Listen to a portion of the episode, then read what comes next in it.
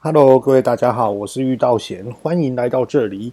今天呢、啊，要跟大家分享一件事情，就是我发觉到啊，这几年很多都是从二十三岁到四十三岁这边的不等哦，很多的女生比男生还要来得更注重工作，不知道大家有没有发觉到？而且啊。有关于工作跟生活中的素质、水准跟品质呢，已经纳入到工作的一个的氛围、气氛环节之下。怎么说呢？也就是说，呃，我的工作也许就是我的生活，所以说我的工作的品质跟素质，我们越来越要求。而且女孩子会来得比男孩子来得更讲求效率。不知道大家有没有发觉到这一点？这我非常的有感觉哦。那就跟大家讲一下，说为什么今天会这么聊呢？因为像之前我的 Podcast 是运用甜点的 Queen House 甜点生活来去带入，那其实在里面很少很少在讲 Queen House 里面的甜点，居多都是在讲一个就是白手起家创业，或者是说遇到什么样的事情，我们应该是要怎么去防范这些有关于职场。那也一直在鼓励很多的年轻人呢，就是说哦，不要被嗯、每天的辛苦工作，每天的一个工作就好像奴隶，然后去被生活中这样子拘束住了，都一直在讲这个观念。那后来我就去看我的 Postcat 的背后的后台数据，我发觉到有一个数据很特别。就是我到目前为止已经总共录了五十四集，五十三集还是五十四集，我也忘了。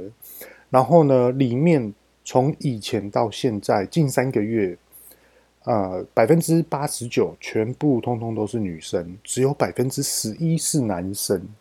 所以说，我就觉得说，诶，哦，原来是不是女孩子比较特别注重于创业跟一些分析，还有就是工作。跟生活中的一个平均数值。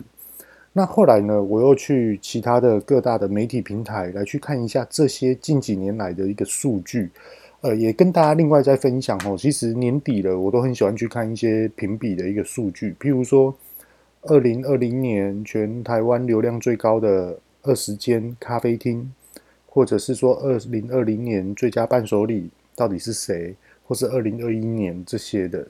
这些等等的，我都会去做一些参考的一个数据啊，然后也发觉到另外一个蛮特别的，就是刚刚有聊到，就是说我的 Podcast 百分之八十九都是女孩子，那这些女孩子呢，有百分之五十六都是二十三岁到二十七岁，那有百分之四十四是三十五岁到四十四岁，那这百分之四十四里面，其中啊，差不多有。呃，十三趴、十四趴是男生，所以说可以说我的 Podcast 几乎通通都是女生。那其实我相信啊，看这个数据是有点不准的。原因是什么呢？因为听 Podcast 的观众，手机今天一播出，或是我们今天开车一播出，或是在家里，有时候是比如说男朋友诶用个手机看一下，诶听到这个；有时候是我听了之后，车上的全部所有人都一起听。那有些是呃无意之间说哦，你现在在听这个，那我听看看他在讲什么。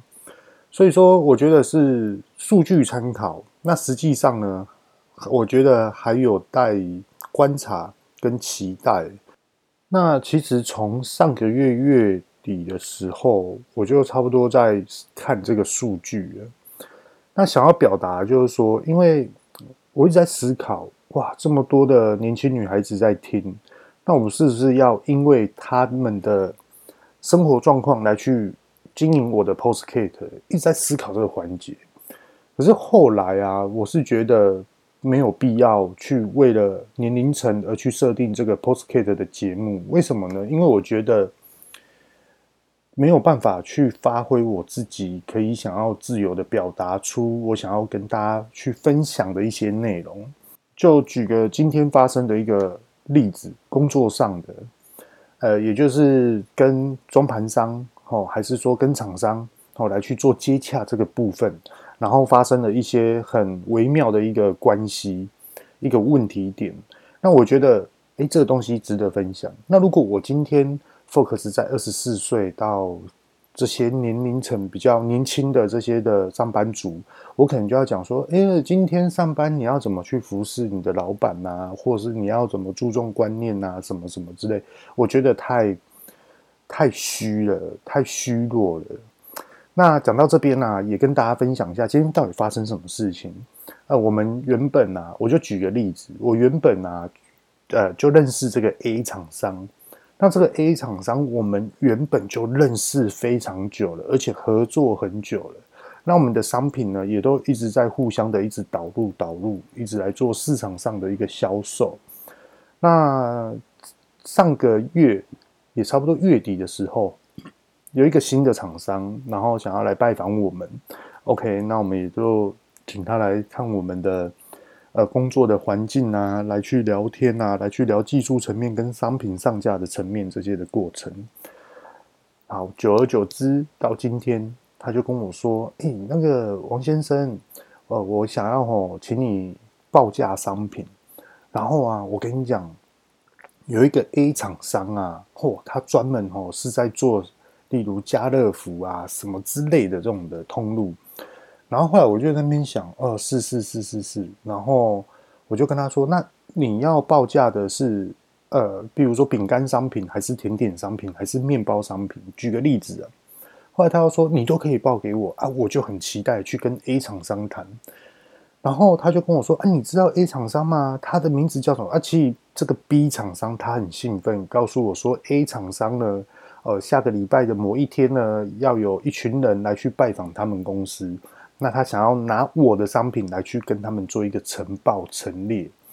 那后来他就一直在介绍这厂商，我就直接在电话上面跟他说：“嗯，先生是这样的，就是你说的这个 A 厂商，我们有认识，而且我们已经合作很久了。”结果 B 厂商听了就整个傻眼，他就说：“哇，那这样子我就不用。”不用讲了啊，我这样子就不用谈合作啦，我就不用这样。就他所谓说的谈合作，是我他不用再去拿我们的商品来去跟他呈呈报。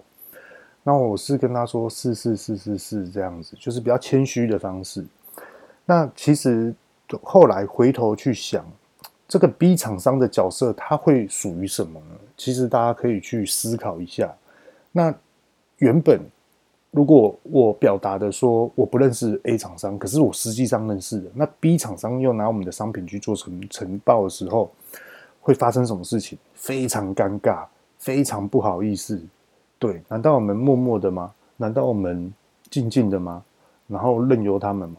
然后我的我的做法是这样，我就直接跟他很表明的跟他说，很直接的说，哦，我们有认识这样子。对，因为。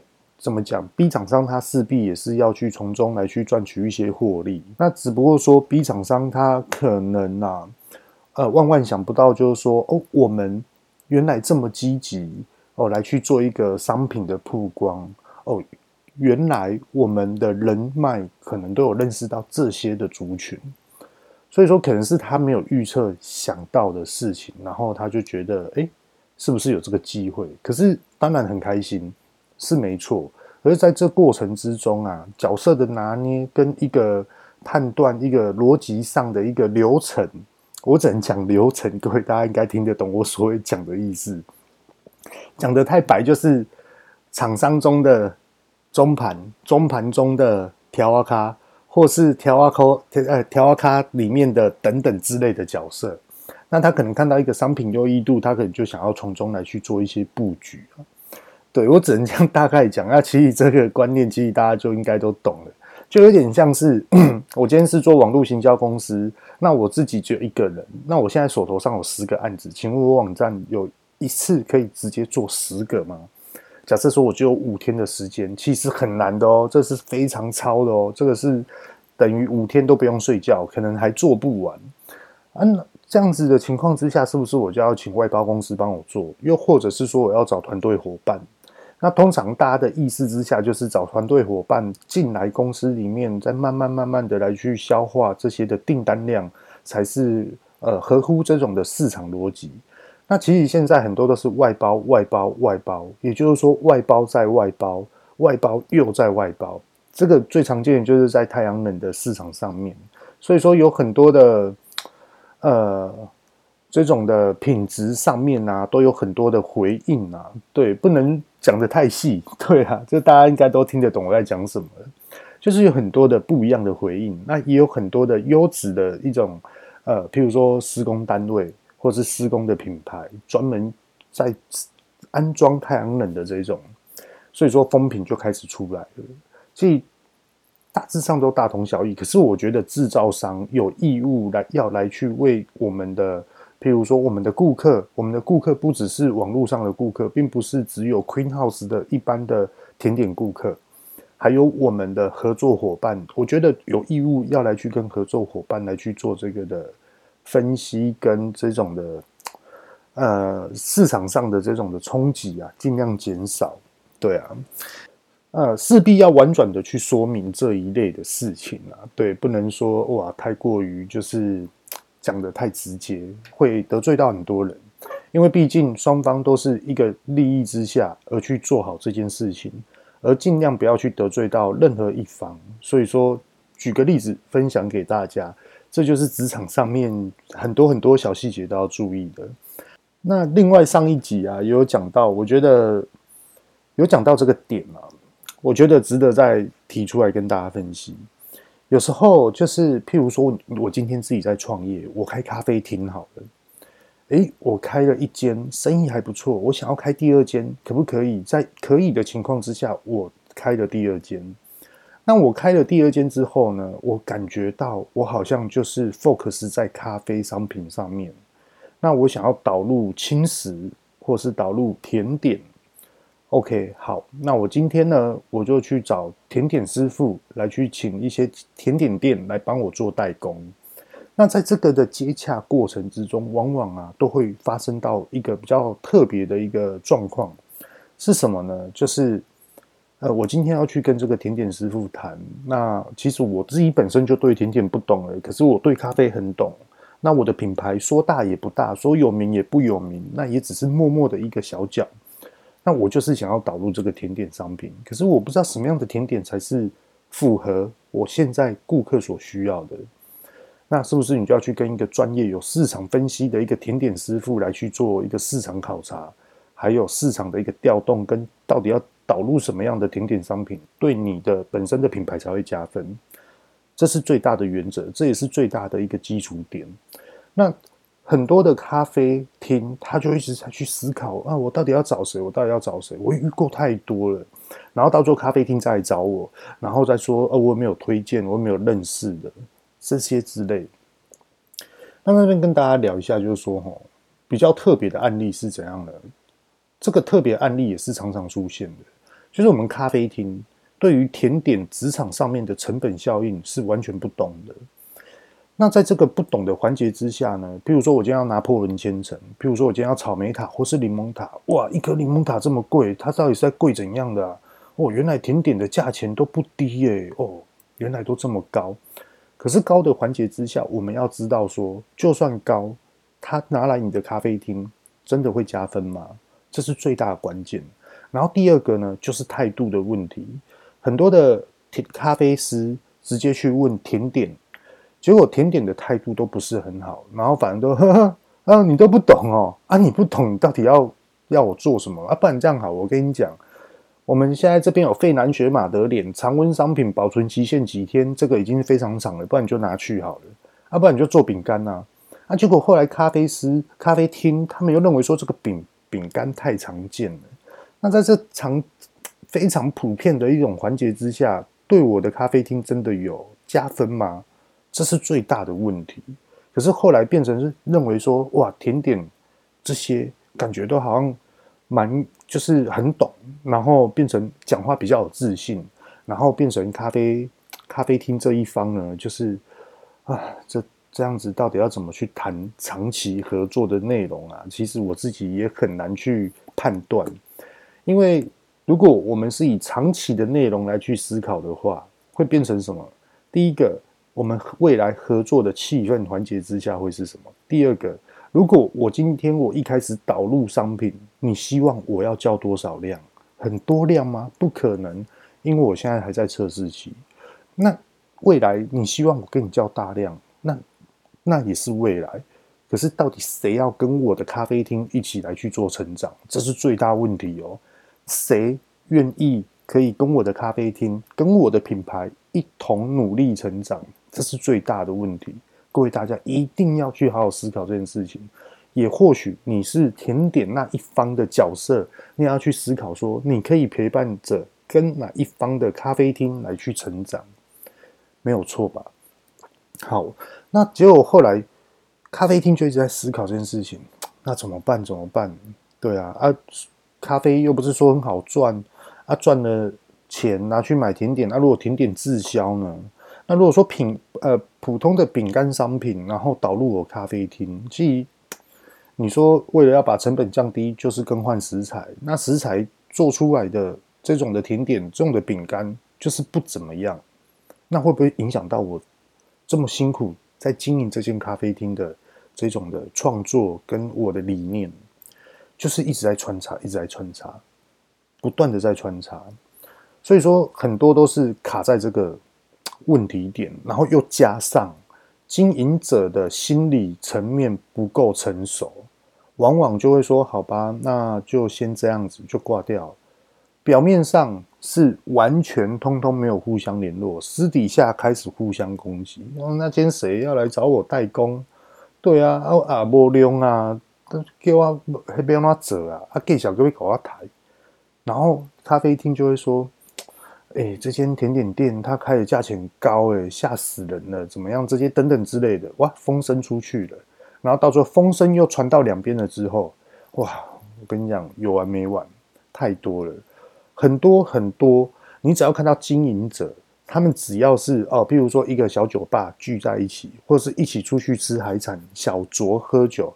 我跟你讲，十件里面有八件都是在讲人家八卦，就是很八卦。不要说女生哦，说男生，男生也是一样。这种场合我去了两三次，我就不想去了，你知道吗？因为很少人会去聊说未来接下来的市场对应到底是怎么样，而去聚餐，而去小酌，而去商讨，太少了。通常都是在讲职场八卦，那我的想法是，那就去讲啊，对啊。可是我不想要浪费这种时间。当然，我不是说哦，我不给面子怎么样，是真的没有必要。对啊，因为我觉得你聊了这些意义到底是什么？那很多人更好笑是什么？第三方听到了，哦，原来是这样哦，哦，原来是这样。可是他们永远都是听人家所讲出来的，而人家所讲的。也许是他的思维逻辑整理了一下而讲出来的话，已经跟真实面有所不一样了。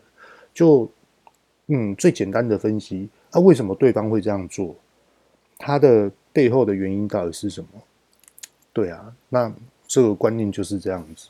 那再来另外一点，我觉得也是蛮特别的，就是啊，我刚刚所讲的。哦，我们要一起共同成长，我们要一起怎么样？这些之类的，到底要不要帮人家代工？又或者，我们是不是要去找适合我们的代工商？其实，呃，我这么说好了，怎么怎么样来去找你的品牌的代工？第一个就是我们在谈话内容中，全部通通都是不浮夸，譬如说。呃，有几间厂商，然后诶有机会要来去做代工生产，那我就直接跟他讲说，这个保存期限很短，非常短，三天，而且呢，这三天而已哦。我今天如果说我做好了成品运送过去，我没有把握，我非常没有把握，过去了可能会歪七扭八，就包含我们自己客人来给我们买外带，自己送回家可能都歪七扭八了。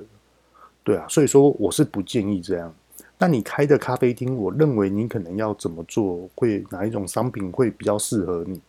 那我自己的做法是，我会把我的销量平均值、预估最低值告诉给他，不会是真正呃所谓的最低的评估值的意思，就是说我最烂最烂的那一个月的销售额、销售数量会给他。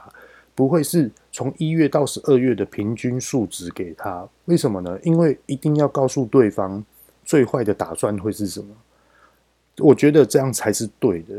然后再来另外一点呢，我自己的做法是这样：你今天要来找我，呃，比如说代工甜点，我不会去跟你谈量，因为我也知道跟你谈量没有意思。为为什么呢？你今天你开十间咖啡厅好了，一般的制造商哇，十间哦，嗯，十间可以哦，可以合作哦，哇，那你一天不就销售二十个？十间不就一天两百个？可以呀，来来来，我们来合作。我跟你讲，这样的判断是错误的，完全错误。为什么？因为你现在变成是生产者，比如说我做甜点，我现在要代工给别人哦。变成是我很期待你的销售量，然后让我可以赚钱，往往都是败在这边。可是已经跳脱出我没有为对方的立场而去设想。你真的一天可以卖到二十个吗？我先一天给你十个，或是一天一天呢给你一间店五个，然后你慢慢慢慢的去拉。我觉得这样子对你来说，你的耗材、你的消耗才不会这么样的吃紧。我觉得这样才是对的。所以说我不会去跟你谈量。重点就是在于这边，我们自己本身是经营者，制造商是经营者，咖啡厅也是经营者。那两个经营者来去看这个市场，各有专业，各有各的经验，跟各有各的判断。可是我们到底要怎么样去把这种的判断的思维跟讲出来，跟心理层面为正向，这才是对的。所谓的正向，就是保守的去评估这个市场环节。保守的去评估怎么样来去做一些对应市场是有效的作为，这才是正确的。呃，会不会太死板啊？应该不会吧？对，那在这边呢、啊，也跟大家聊一下，就是说哦，如果啊，你今天去跟你的呃代工厂、代工代工的这种的厂商聊天，对方非常的有自信，对方哦一直说什么样多好多好，我跟你讲，这个时候你就要小心了。举个例子给你们听哦，就是。我们有计划自动化生产，那这个机器啊，我跟你讲，你找十间呐，有八间都会跟你说：“哦，你说的这个太简单了，这个的图腾已经在我脑海里，我已经大概知道怎么去设计这一套半自动化的机器。”对啊，好，我跟你讲，那时候是不是？就会很心动，好，那我就跟你合作。我跟你讲，通常这样讲的人啊，你半年后你的机器还没有生产出来，而且一直出问题，而且一直就是测试不成功。因为自动化，我们要去来看它的良率跟它的失败率，失败率要非常非常的低哦。你买的这套自动化设备或是半自动化设备，才是合乎你的成本效应。一套买下来不便宜，六十万起跳诶。好，OK。那他竟然一开始跟我这么有自信的打包票，结果做出来半年了，我的时间都是成本。对啊，啊，你这样跟我讲，我是不是又在那跟你耗？好，到最后又变成是一个职场上的心理水准层面了。可能厂商就说我们不合作了，那设计费呢，我就退多少几趴给你，还是什么怎么样这些之类的，太多太多这种案例了，真的，我有时候觉得都。蛮扯的，也也举个另外一个例子，就是如果说你是做制造业这种生产，反正你就是经营者，我觉得这你要听一下，就是呃，我们是不是每一样商品都要贴它的标签，或是贴它的很多漂亮你自己设计的这种的图案的纸张在你的包装上面，很多种，有些呢。一个包呃，一个包材里面可能就要贴了三张贴纸，或是两张贴纸。那通常啊，厂商台湾的厂商，他制作贴纸过来之后，它是一大张。那一大张里面有很多小张，那我们就这样慢慢撕，然后慢慢贴，对吗？那这样速度是不是就慢了？好，OK，我们现在要变成是自动化的。那自动化它变成是你要做滚筒式的贴纸。那我们今天做滚筒式的贴纸之后，它就直接刷刷刷刷刷，就直接帮你贴好。那现在就发生了一件事情哦，哎，大陆淘宝的贴纸可能会比较便宜，可是状况非常多。也就是说，而我们可能去跟大陆淘宝买贴纸回来，对，颜色都对，格式都对，尺寸都一样。OK，好，我们就放在机器上面。结果发生了什么事情呢？没有办法很顺利的自动，就是把贴纸撕开，粘在包材上面。很多还会贴歪的，为什么呢？是因为我们贴纸背后的那一张纸，就是我们贴纸不是粘着吗？一张纸，然后我们撕开，是不是原本的那张纸就是它的背面？它那个背面那张纸啊，其实它是有分它的拉力的磅数，这个是有细分的。也就是说，呃，可能有一些厂商它比较便宜，我不是说台湾的哦，反而是台湾非常对这个非常的有经验，在海外的他们就是这个磅数做的很低，所以说很容易那张纸啊，贴纸一分离了之后，背面那张纸马上破掉，那破掉之后，机器的阿浪就叫了，就搭，你要开始重新调整，一直搭，一直搭，一直搭，原本规划。一呃，譬如说半个小时可以粘粘完的东西，结果外拖到三个小时，总比自己撕下来粘都还要来得快，你知道吗？所以说很多很多的这种的部分哦，真的是要去注意。那到底怎么样经营咖啡厅，或是来去扩充你的咖啡厅的这种的商品的呃需求跟你的价值，其实。我相信很多台湾职场，台北、台中、新竹、台南、高雄这边都希望有很多的诶代工的厂商可以营造出而我自己本身的咖啡厅的加分，这是没有错的。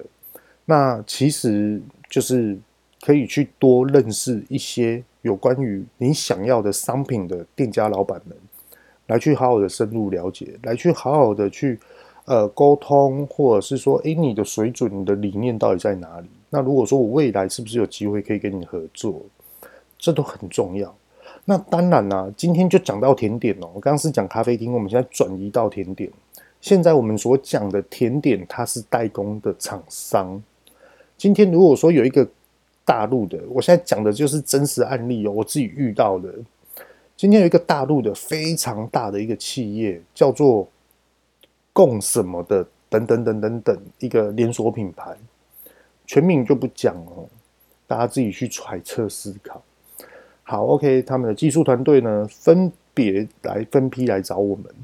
OK，那第一次就是认为说没有一个离呃，就是一个结果，后来就没有了。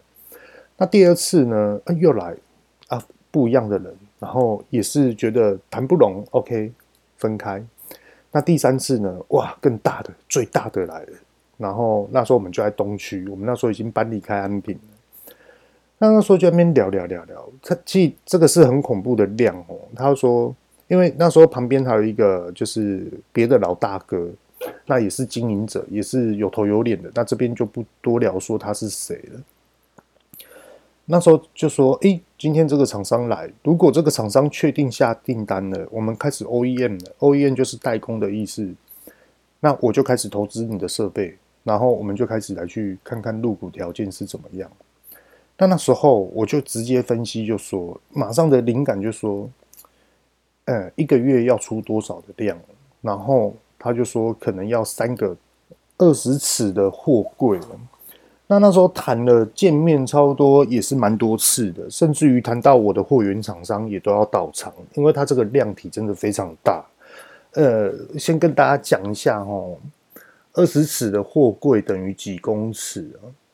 二十尺的货柜差不多六点一，六百一十公分，差不多。对，就是六百六点一公尺的意思。所以说一个月要出三个，那你看嘛，夏威夷豆酥这个饼干，它到底是一一小罐就这样子而已。那一个六公尺的货柜到底有多大？大家就可以去想象。那那时候是不是？大家现在听到我讲到这边，是不是觉得哇，你的订单好饱哦？哇，你的什么东西怎么样怎么样？我跟大家讲，先别高兴得太早。谈在谈事业的时候，哈，真的心情的起伏要很稳，不能今天看到订单之后，哇，我们就盲目的想要去做，盲目的想要去接，一定不能这样子。那我跟大家聊一下，为什么后来没有合作？是因为那时候我们就开始在谈价钱，因为商品喜欢了嘛，包装设定出来了，我们最后就来谈价钱。那这个价钱呢、它压得非常低，代工的成本可能，呃，这边就就是很低很低就对了，实际数字我就不说了。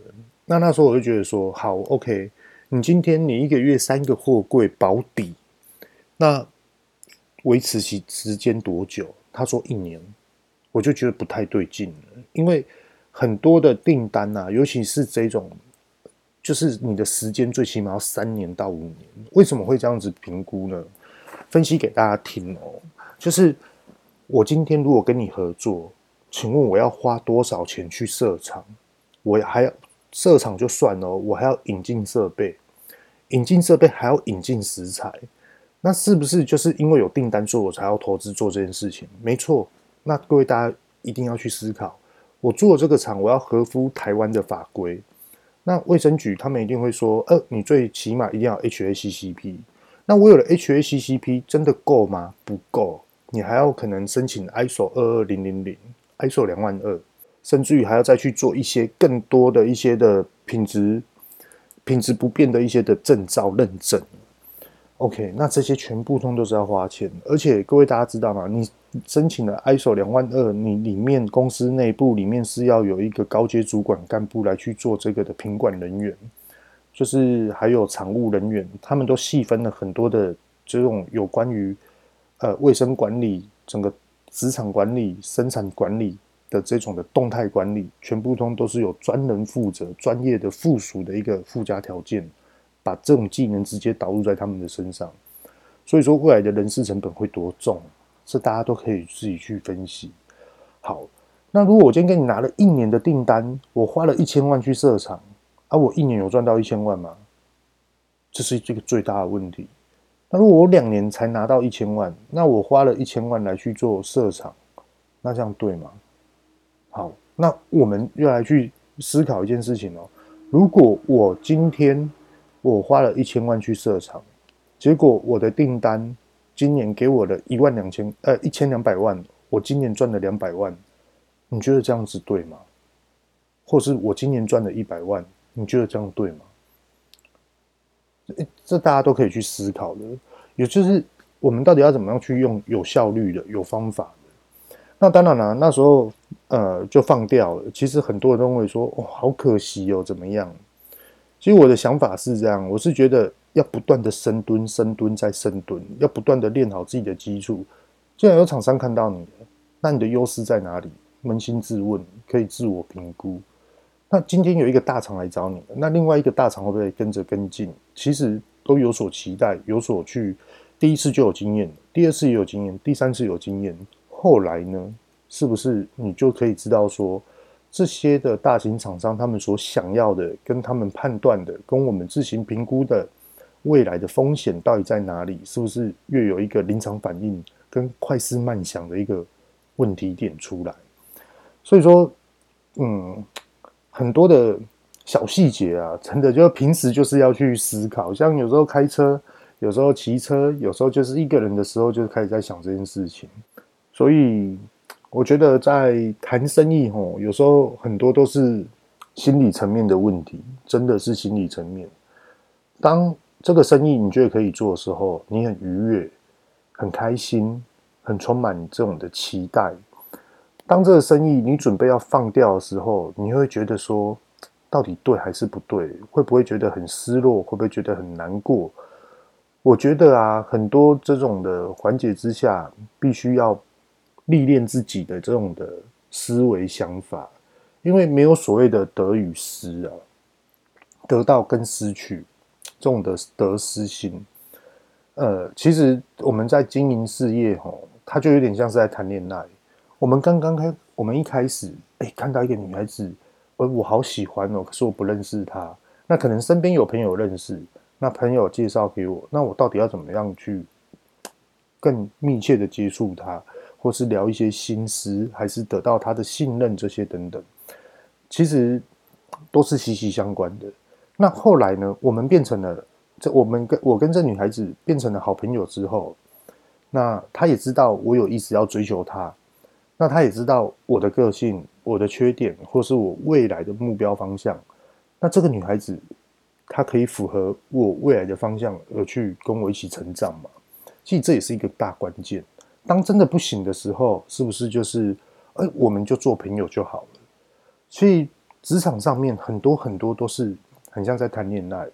有时候我们喜欢一个女孩子，很想要去追求她，可是变成啊，我们现在这样子，我穿个棉裤，穿个发热衣，哎呦，感觉很居家。然后现在要出去跟他见面，那我是不是要赶快去再洗个头、洗个脸？换个衣服哦，摩托车整理一下，还是汽车整理一下，大家出去啊，等一下要出去吃饭，这些等等之类的。其实做事业也是一样，我们今天要准备布局给我们的顾客、消费者，或是更大通路商的时候，我们是不是要好好去准备好我们的商品？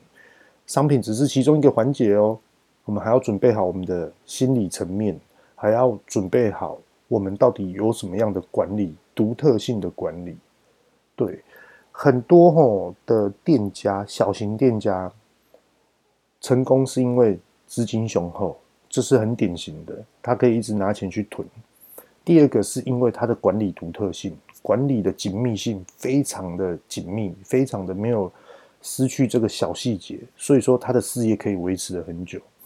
那另外一种是因为它的商品独特性，那商品独特性照应了这个市场需求。我我们就来讲一个最厉害的一个厂商，最典型的就是易美，易美的管理，易美的商品，它的奶茶这些等等，其实大家就可以去思考出来。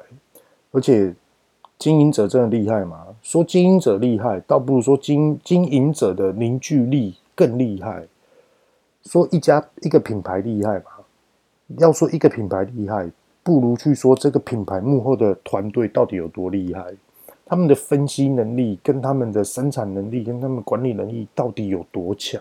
我觉得这是我们必须要去一直层层的、一直去感受、去成长，每天进步一点，每天进步一点，每天进步一点。跟各位大家讲哦，每天进步一点哦，也就是今天呐。其实跟大家讲一下，我前几集我有说到，呃，我接下来这个礼拜会很忙。现在是礼拜三，已经半夜十二点零八分了。那礼拜三的今天，我是真的非常忙，时间非常的紧迫。那后来我下午的行程有一个重要行程，我自己取消掉了。那这个取消掉，我对我自己觉得就是。很自责，可是因为早上的时候我去高雄，然后骑摩托车，哦，整个下雨，然后冷风又吹，就到了中午，我又赶着要去送货，送补货进货之后呢，开车回来遇到塞车，整个大塞啊！各位大家应该知道，今天下午的中午下午的时候，台南地区的高速公路通通塞爆了。东西向也塞，好像是道路施工加事故的关系，然后全部所有的事情都 delay，delay 就算了。我突然一边开车，突然感觉头怎么突然变这么痛啊？喝完蛋了，我感冒了，剉赛，然后我就赶快去，呃，到了公司，赶快喝水，赶快喝水，一直喝水，就想着，哎，今天下班回来一定要赶快去看医生，赶快去吃药。OK。那下午我去跟一个厂商，原本要去跟这厂商谈，他也是一个蛮大的一个厂商。那后来也是跟人家取消一个行程，是跟他说，因为在高速公路上面塞车，所以说没有办法赶过去啊，确实是这样子。然后就是势必要把今天的行程赶快把它弥补回来。对啊，就在下个礼拜吧，下礼拜再看看。对啊，可是最近真的是很忙啊。真的，因为为什么呢？又多了一个一个方向出来。那他这个方向是自己的甜点店，也不算是老顾客了，就是以前海外一个市场一直在密切跟我们联络，然后现在又要准备的再次的这种制造生产出货给他，所以说现在变成哇，真的两头烧。那今天回到家里啊，然后就赶快吃药。然后吃一吃，洗个澡，哦，就睡着了。然后六点多吧，睡到十点多，然后我就开始就起床，看一些资料，看一些 email，然后看一些数据，然后就十一点半的时候就开始录制 podcast 这样。所以说，很多很多的事情必须享受工作，真的要享受。好，今天呢就聊到这边。我是玉道贤，各位晚安，拜拜。